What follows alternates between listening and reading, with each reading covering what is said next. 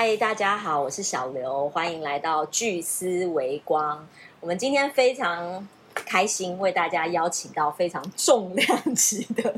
贵宾来加入我们小小的微光。国立成功大学艺术研究所的专任助理教授马维倩教授。Hello，大家好，Cindy 好，嗨，好，我是成大艺术研究所的马维倩。哦，刚刚讲说我是重量级的，果然是真的很重量，不知道是哪一种重，是体重的重还是什么重哈？好，我觉得，我觉得马马老师很可爱，是他都会自嘲，然后来跟我们分享他生活上面遇到一些很幽默的事情。然后，呃，今天会邀请他来加，嗯、参加我们的聚思微光的节目，是主要因为我们聚思微光都在讲一些社群品牌。那其实现在每一个人都是一个小小的社群品牌，每个人都是一个个人品牌。那我在马老师的自己的个人脸书上面，其实看到马老师一直都在分享有关他在学校教学，还有致力于传统表演艺术这一块的。呃，他只是分享他的心得啦，跟一些成果。成果记录。对，嗯那可不可以请马老师这边跟我们分享，你现在在成大从事的这个艺术研究所，最主要跟学生分享的是什么？因为成大就我理解就是一些理工脑、理工男，是，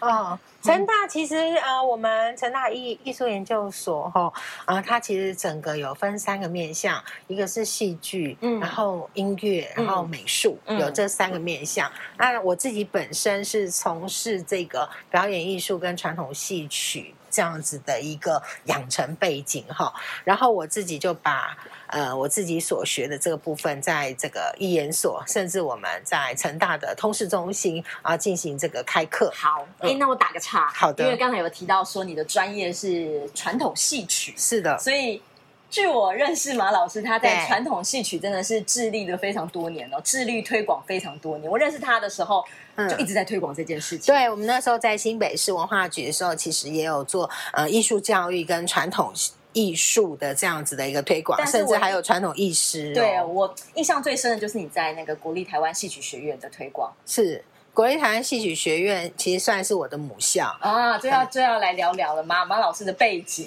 是是是，因为我其实我刚刚讲说，国立台湾戏曲学院它的前身是以前的复兴剧校跟国光艺校合并的，复兴剧校跟国光艺校合并叫做国立台湾戏曲学院，嗯它也是我们全台湾唯一一所培养戏曲人才十二年一贯的学校，就是一直到大学。我请，就是因为有些听众是比较小白的，不知道什么叫做戏曲专业，这是什么什么样的概念？就是呃，国立台湾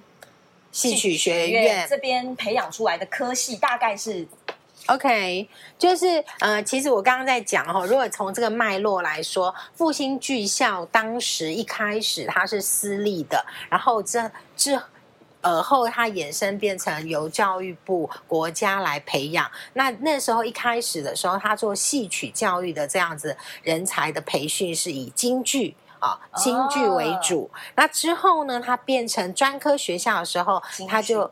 接跟本土啊连结。那跟本土连结就歌仔戏，歌仔戏，就是我们台湾啊闽南语啊、嗯歌仔戏，然后再来呢就晋升于客家戏。哦客家戏，对，嗯所以呢，呃，当然它这中间其实还有一个民俗技艺学系哦，民、民就是我们的杂技、特技啊这样的。一开始它其实它整个的演变是有京从京剧为主，然后呃民俗技艺哈、就是我们以前说综艺啊，然后特技、杂技，再来是戏曲音乐，因为你有京剧的。表演艺术人才，那你还是要有音乐的人，呃，这个培培养这个表演嘛，培养演出啊，才会成为一出戏。所以呢，会就有戏曲音乐学系的成立，然后再来就是你要演出啊，我刚刚有说本土，本土就有歌仔戏、嗯客家戏嗯，那你要演出整个在舞台这现在的现代化以后，走了这个镜框式舞台，所以有有一些这个舞台的呃特效。灯光、音响等等这个技术部门的部分，所以后来他又成立了剧场艺术学系。哦，剧场艺术学系，所以整个这个学校总共有六个科系。所以这等于是这个六个科系，就是台湾在推广传统戏曲的一个脉络。嗯，就他有这样的系所，那推广传统戏曲的这个人才会以这三个科系为主，就是我们说的京剧、歌仔、客家，但是他又有培培养传统的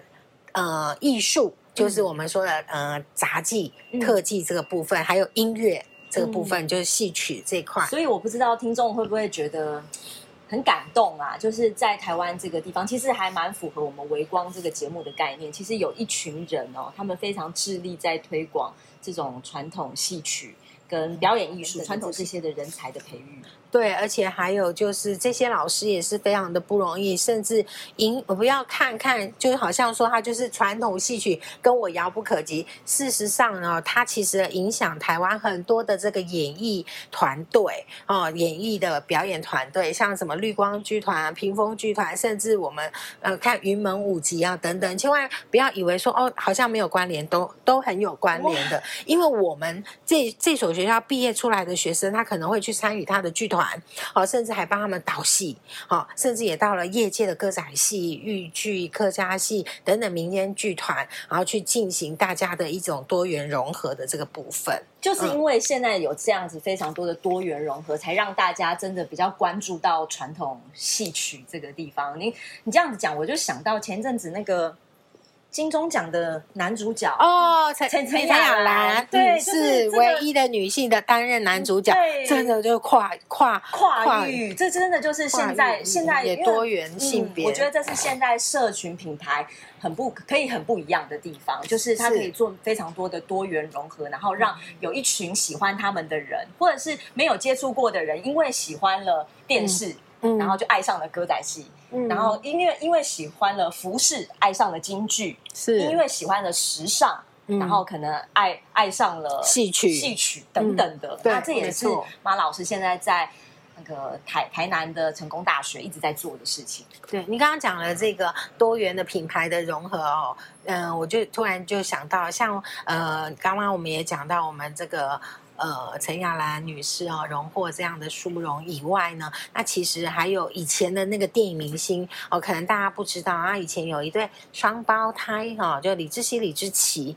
他自己本身他们就是电影的拍影视的艺人，那他自他的父亲啊，也就是我的干爹李环春，本身也就是学京剧的京剧出身，那也因为这个京剧出身，一开始李那个李智熙、李智奇他们都一直在从事影视圈，没啊，没想到最后回锅回来，哇，才觉得说原来父亲留下的这一个呃传统戏曲啊是这么的可贵，所以他们就说他们不断的挖，所以李志奇先生他后来也从事了一个文创的行业，哦，也就是把文化创意、把戏曲的一些精髓把它萃取出来，然后变成一些文化创创意的产品啊等等的。对，所以它其中譬如说我们大家都知道《三国演义》的最有名的这个很讲。义气的这个关老爷关公 哦，关公哈，他其实就用关公的元素在戏曲里面，甚至他的这个服装哦，有这个海浪的图腾，他把它变成灯罩啊，甚至他的青龙偃月刀，甚至在讲这个嗯，他们《三国演义》哦，他们这个同甘共苦在患难时候，他用那个迷彩哦，因为关公他身他身上是穿绿色的戏服，所以用那个迷彩绿哦，然后来当。他的整个一个那个造型，都整个做很多很多的文创，包含了这个牛仔裤啦、灯具啦，就是它变成一种服饰，是不是？就是不只是服饰哈，还有我们生活，我们所有的产品都可以做结合，是非常有趣。我的一个学生就写了一篇论文啊，就是跟这样子的一个文创的应用做结合。哦，所以现在。马老师在成大也是在，就是希望学生能够有这样子多多元思考的能力。对，因为嗯，其实当初我的学生是叫陈子琪哦，他他也是非常他自己是学设计的，先学设计的，然后他就觉得说，哇，戏曲艺术他很喜欢那个服装。他就很很想要了解这个。那他知道我是学传统戏曲的，所以他就主动来说：“老师，我想要研究这一块的文化创意，已经很非常。我觉得现在年轻人超赞，就很有远见，很有未来感呢，因为知道自己要要做什么。所以哇，我就说很好。然后只是成大的学生，因为成大学生很优秀，没有啦，不止啦。我相信现在年轻人都很很很不错的啦，嗯。所以他就做了这个，然后一系列把他做整个做了整理，然后也访问了这个李志奇，他当初怎么做文创哦，然后做跟模特儿经纪公司结合，跟服饰结合，跟这个还有呃不止服饰，还有这个装饰品、吊饰等等，很好。哎呦，都把这个戏曲的这个特色啊，变成项链啦、耳环啦等等的造型。是非常丰富，所以即使在做，就是我们现在看到的产品，它是文创产品，其实它里面还有戏曲传统戏曲的精髓跟元素，所以等于是马老师在做另外的传统戏曲的推广，另外一种的方式，让更多的人能够认识跟理解，就说哦，原来呃，譬如说学生的这一块，然后在。针对学术理论的这个部分，一开始可能是喜欢，为什么会喜欢？它的缘由是什么？哇，透过呃学术的爬书啊、田野调查，才知道是这么的有内涵啊，这是另外一种推广。那还有一种的话，可能就是直接做演出呈现。好，那有一种是做，就是做这个创意。设计啊，类似像这样，他们都是表演艺术研究所的学生吗？还是他其实有其他的？有有有，刚刚我不是有讲这个通识的这个学生，他就是你刚刚说的理工男哦，也是超级优秀，还可以写剧本，做一些设计概念，甚至 我你刚刚讲的文创哦，我刚我们先从传统戏曲讲，传统戏曲里面。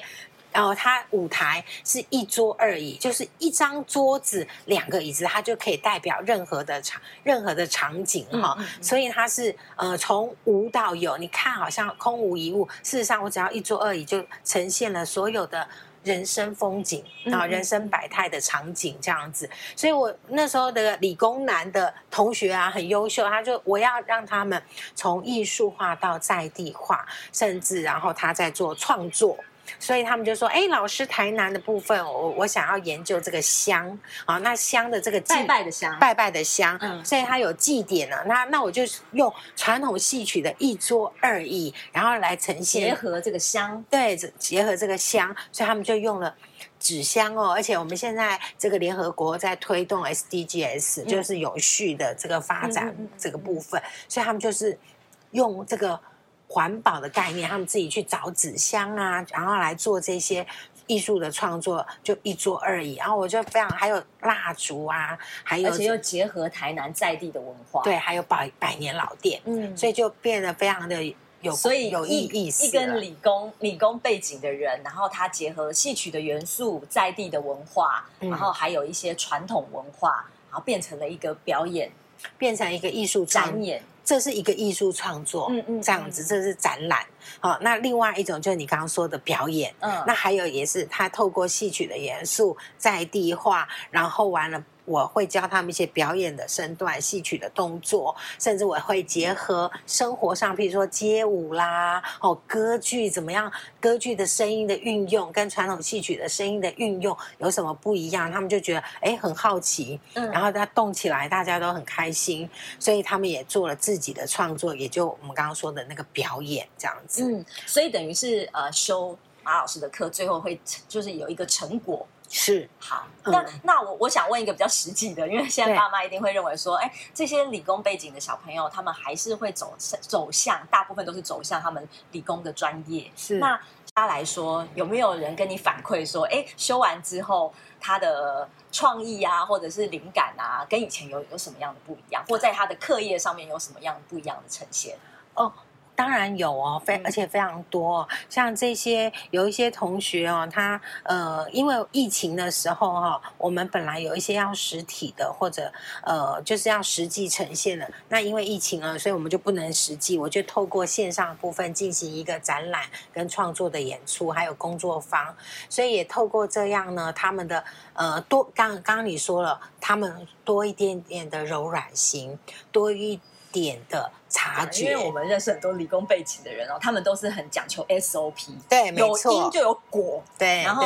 很多事情就是头脑这样子，也不能说他死，这就是他们受的训练。是那原因为什么这样讲？原因是因为我让他们分组，嗯所以这时候你不能照你自己的想法想法，嗯所以你要在分组，每一个人的意见都可以表达，最后把你每个人意见融合，就像戏剧、戏曲一样综合的艺术。所以这一组每一个人都融合自己最好的观点，因为每个人都会觉得我最好啊，为什么为什么不用我的？所以他们在讨论的过程中，团队，然后柔软、包容、同理，嗯然后这样的概念，然后在探讨的时候过程中，他们就是哎，透过戏曲、透过艺术、透过表演、透过创作，才知道说哦，我们要怎么样做呈现，因为要缴这个成果啊，要交期末考，跟分数有关啦、我们总不能就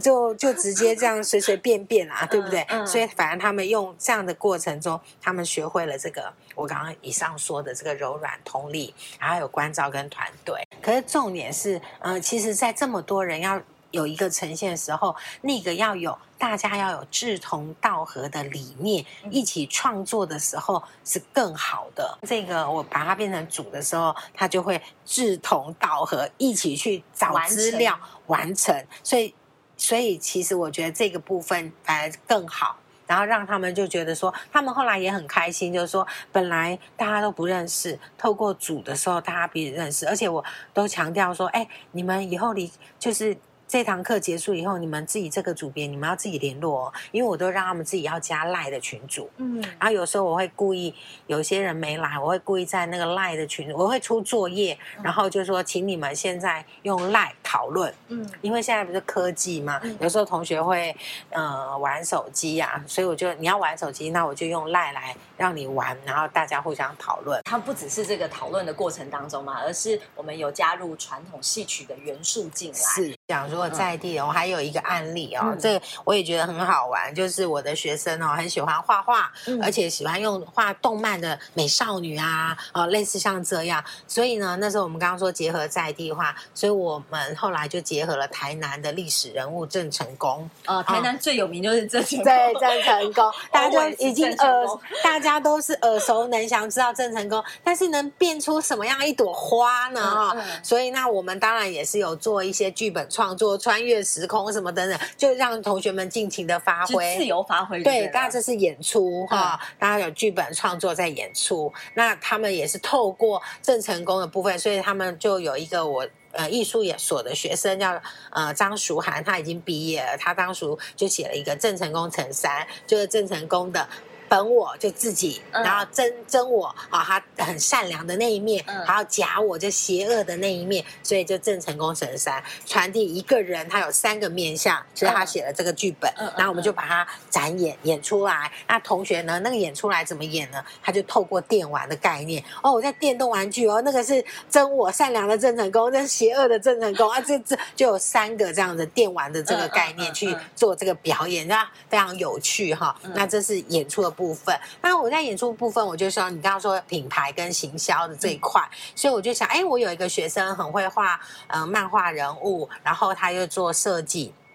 呃，也是我现在的学生，叫涂中平哈、艺研所的学生。然后我就说，哎，中平，那我们就来设计这个郑成功乘三，用你的漫画来画，好不好？那他也觉得很开心。然后我就跟他讲，我会把你的这个画出来的这个部分变成展览，我们就做了人形立牌。但是呢，哎，不是。郑成功陈三，他一开始很好笑，他想说郑成功老师，那我要自己创作了，所以把郑成功的善良他画成女神，嗯嗯，好，很可爱的女生。然后呃，本我他就是我们印象中的，那另外一种他又用另外一种的方式来呈现。我说你可不可以帮我用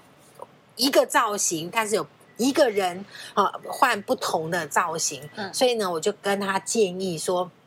我们台南哦，如果善良的话，我可不可以用台南的元素有什么？嗯所以我们就说沿海海岸啊、这个部分，就是说代表洗涤啊，再再怎么样，我们都把它用。大海洗干净哦，等等这样子的海水的这样、这个部分，所以是纯白的这个造型哈、然后再来那个本我就是大家耳熟穿绿色的哈、嗯，就是我们看到的对郑成功的样子，然后善呃邪恶的那个郑成功，我就说，哎，那你这样好不好？你结合安平树屋啊？他说老师为什么要结合安平树屋？我说安平树屋也是一个观光景点，我们透过这样还可以行销我们在地的观光哦，就地方创生。那个树屋代表那个纠缠呐，人性的纠缠跟拿捏，我把你这样捆绑起来，好，然后自己的内心纠缠纠结，所以他就用了安平树屋的那个树藤的那个概念做。创作，然后他整个造型用明朝的那个锦衣卫，嗯，整个那个造型，然后郑成功又是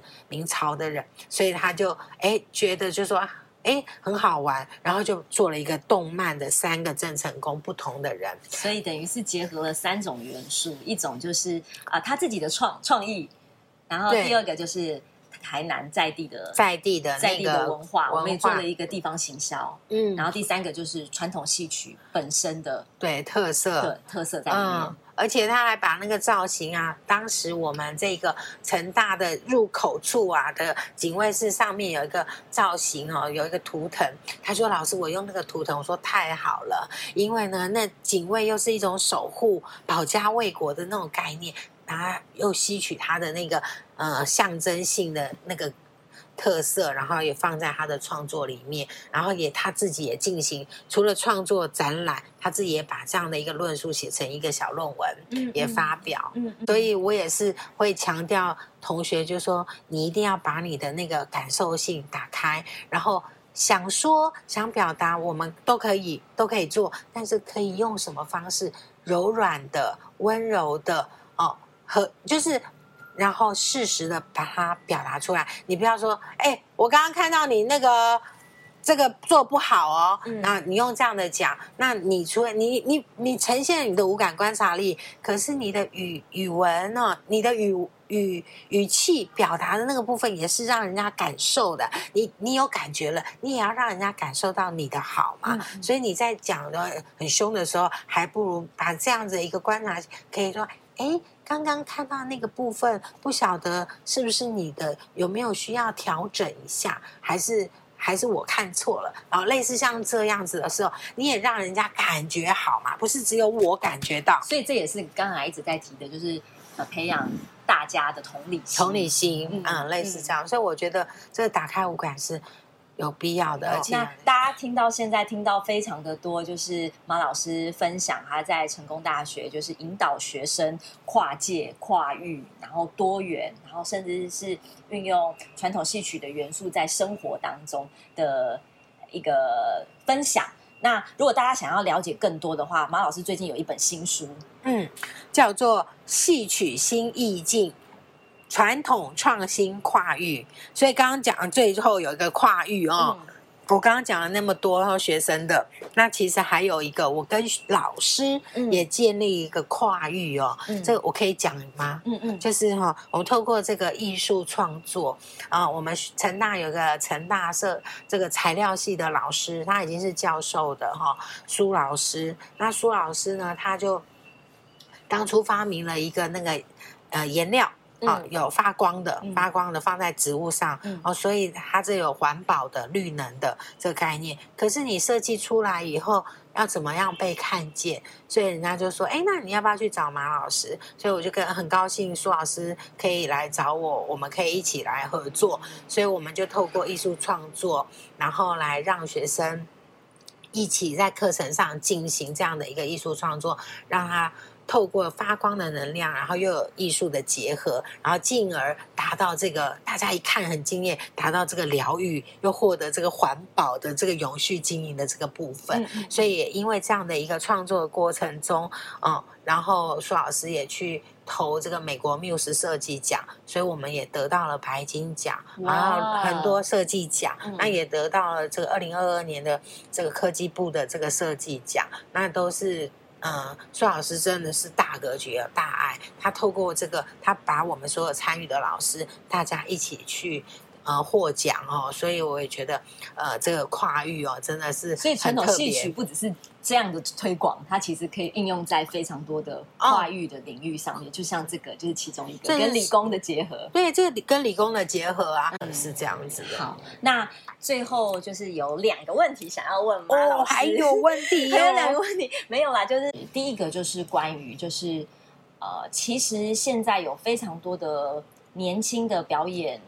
创作者也好，或者是表演者也好，或从事艺术创作的人也好，他们其实。在自己的社群上面都有蛮多的分享，在自己的脸书啊、IG 啊等等都有，或 YouTube 上面都有蛮多的分享。但他们在做这种创作的过程当中，我听到百分之八十以上其实都是蛮沮丧的。啊，会哦，对，都是蛮沮丧的，因为呃，可能社会大众，尤其是我们华人社会，可能对于专门从事，就以前有一个既定的观念嘛，做做艺艺术会穷死啦，啊这种这种观念。那他们在这样的过程当中，如何达到刚才马老师说的，就是坚持下去？然后你要你有什么建议要给他们，然后让他们的嗯品牌能够持续下去？OK，好啊。首先，其实我觉得大家还是要有正能量哈，嗯还是其实我刚刚讲说，以表演艺术来说，我们的五感是很重要的，你的所以这些察觉艺艺术者，其实他们的五感是非常敏锐的，所以很容易沮丧。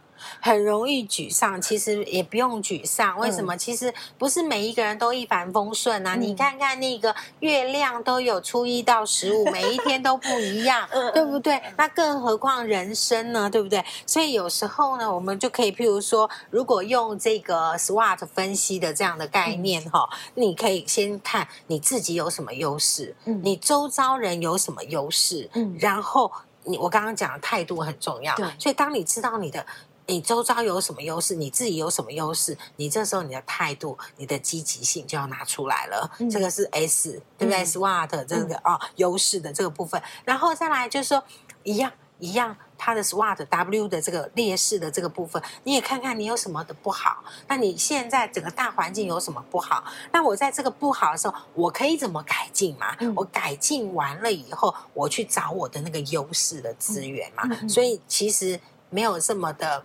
呃。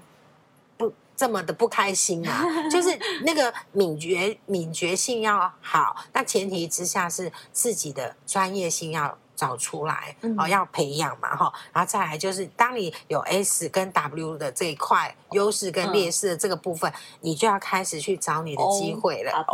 opportunity 对对，你就要开始找你的机会。我刚刚不是讲说优势的跨越跨域的跨域的合作，你可以怎么整合嘛？嗯嗯这时候你的那个呃，你自己有专业性，也许你的那个思维跟创意没那么多，但是你去找你的优势，有没有你这些创意的朋友的点子？就像我刚刚讲的，呃，我们成大那个材料系的老师，他的专业出来了，嗯可是他没有办法去。拓展的时候，人家说没关系，你去找另外一个人，就找嗯。嗯啊一研所马老师。嗯。所以这个部分，同学也呃，各位青年轻人也可以这样讲，你就去找你的资源嗯。啊、但是你去找你的资源的时候，我还是讲态度很重要。对对这个部分就去找你的机会嘛。嗯那当你的机会出现的时候，你就开始去创作。创作有的人搞不好会眼红啊，嗯哦，或者是竞争有竞争，有竞争力，你的威威胁也开始出来了。嗯但是你不用那么气馁嘛，就像我刚刚说的，这个初一十五啊，每一天的月亮都不一样，所以你受到威胁，你要感谢。为什么我我最喜欢人生的不顺遂？但但是呢？呃，怎么讲？因为可能我老了，所以我会这样讲哈。那因为我我觉得我从小啊一开始，我的人生绝对不是一步登天嗯啊，我绝对都是一直在失败。所以就像我刚刚一直在受威胁这样的一个过程中，但是因为这样子，才让我会不断的不断的改进，不断不断的迈向我要往成功的方向去去那个目标去追寻。其实这个也也是我们就是要录这个节目的用意啦。其实，嗯在这个世界上本来都是很多很多元的角色，那每个角色都有自己的定位。那定位的过程当中，刚才马老师有讲，可以用 SWOT 分析来分析自己可以在这个社会上扮演什么样的角色。嗯本来就有人有长，有人有短嘛。嗯那你扮演好这个角色，有人擅长表演艺术，有人擅长艺术创作，我在这个角色我就扮演好。只是我用更开放的心，既然我们做表演艺术的都是或者做艺术创作都是这么无感这么开的，我们就更不要放过一些机会点做整合。我觉得得这是呃。一样就是回归到品牌，如果要擦亮，真的要定位自己的角色。然后就第二个问题就是想问马老师，就是其实马老师蛮鼓励学生在呃就学的这个过程当中，成果能够多多分享给大家。是那有些学生就会比较害羞。那马马老师为什么有做这个动作的原因是什么？哦，我做那个成果的这个部分，因为学生哦，因为我自己也当过学生，我其实很感谢我的老师哦。从我国中的时候、高中的时候，他就提醒我说：“你把你每一次演出的记录都留下来。”嗯，所以马老师其实会帮学生从学生时代开始就培养、累积自己作品的一个记录，就像小时候马老师被教育就是这个样子。是那个时候没有社群媒体啦，可是现在马老师会鼓励学生把自己做过的东西多在社群上面做分享，也是在做个人品牌的培养。是的，所以像呃我的这个呃成果哈，课程的成果会请学生呢呃把他自己的这个专业性哈，然后呢我会建立一个那个网站。哦，网站，因为他可能有时候会害羞，所以我要建立一个网站的时候呢，让他们把他们自己的特色特质，在他们在我们的这个课程的网站呢，哦发挥出来，让外面的人看到的时候，也许是看到我这堂课，但是如果他的专业看到的时候，就他自己就有建立他的品牌，人家就觉得，哎，这个学生不错，就会受到关注哈、那同样，我刚刚在讲说，透过脸书这个传递品牌，我刚刚也讲了我的这个有一个学生叫涂中平，然后他当初是数学系的，那他数学系那时候他这个小孩非常有礼貌哦，所以呢，他每逢这个教师节，他一定会送卡片，而且是自己做的设计卡片啊，就是因为这样的关系，所以。他就送给他的老师，当时他数学系的老师，所以我在脸书看到了，那老师也 PO 到脸书上说谢谢他，就看到以后哇，我觉得这个学生的设计好棒哦，我就跟他的老师说，我可不可以认识这个学生？也是透过社群，对，所以他也建，他其实不知道，他其实已经建立他自己的品牌，但是我。请那个老师介绍这个学生给我认识，所以后来很多的设计我都请他做，然后我就问他说：“你愿不愿意来考考看一研所啊、嗯所以他这样也无形中，他来了一研所，就开始透过他的专业性，然后帮他建立他的形象。所以我每一次他的成果或什么等等，我一定要他去接受访问。他其实很害羞，我就那他就好准备搞，自己在念，念完我把他的资料再放到我刚刚说，譬如课程的成果报告，那也建立他自己的独特性。啊，这这是一个。那我自己的这个脸书的这个部分，也因为我自己。嗯，在放这些教案的一个记录成果的时候，也被别人看到，所以我也曾经有被呃有一个这个公益团体的单位，他想要做这个环境永续环境经营的这个部分，是主动说马老师，你可不可以来跟我们这个单位进行产学合作，然后针对整个大环境的这样的一个关怀啊，然后我就说，哎，好啊，就去谈看看，哎，没想到也因为这样子，然后就跟他们认识，然后。呃，就开始经营这个产学合作，也做了两三年。那更好玩。如果你刚刚讲这个品牌形象，我有一个应该是算是我的学弟，他也呃，他他也是表演工作者，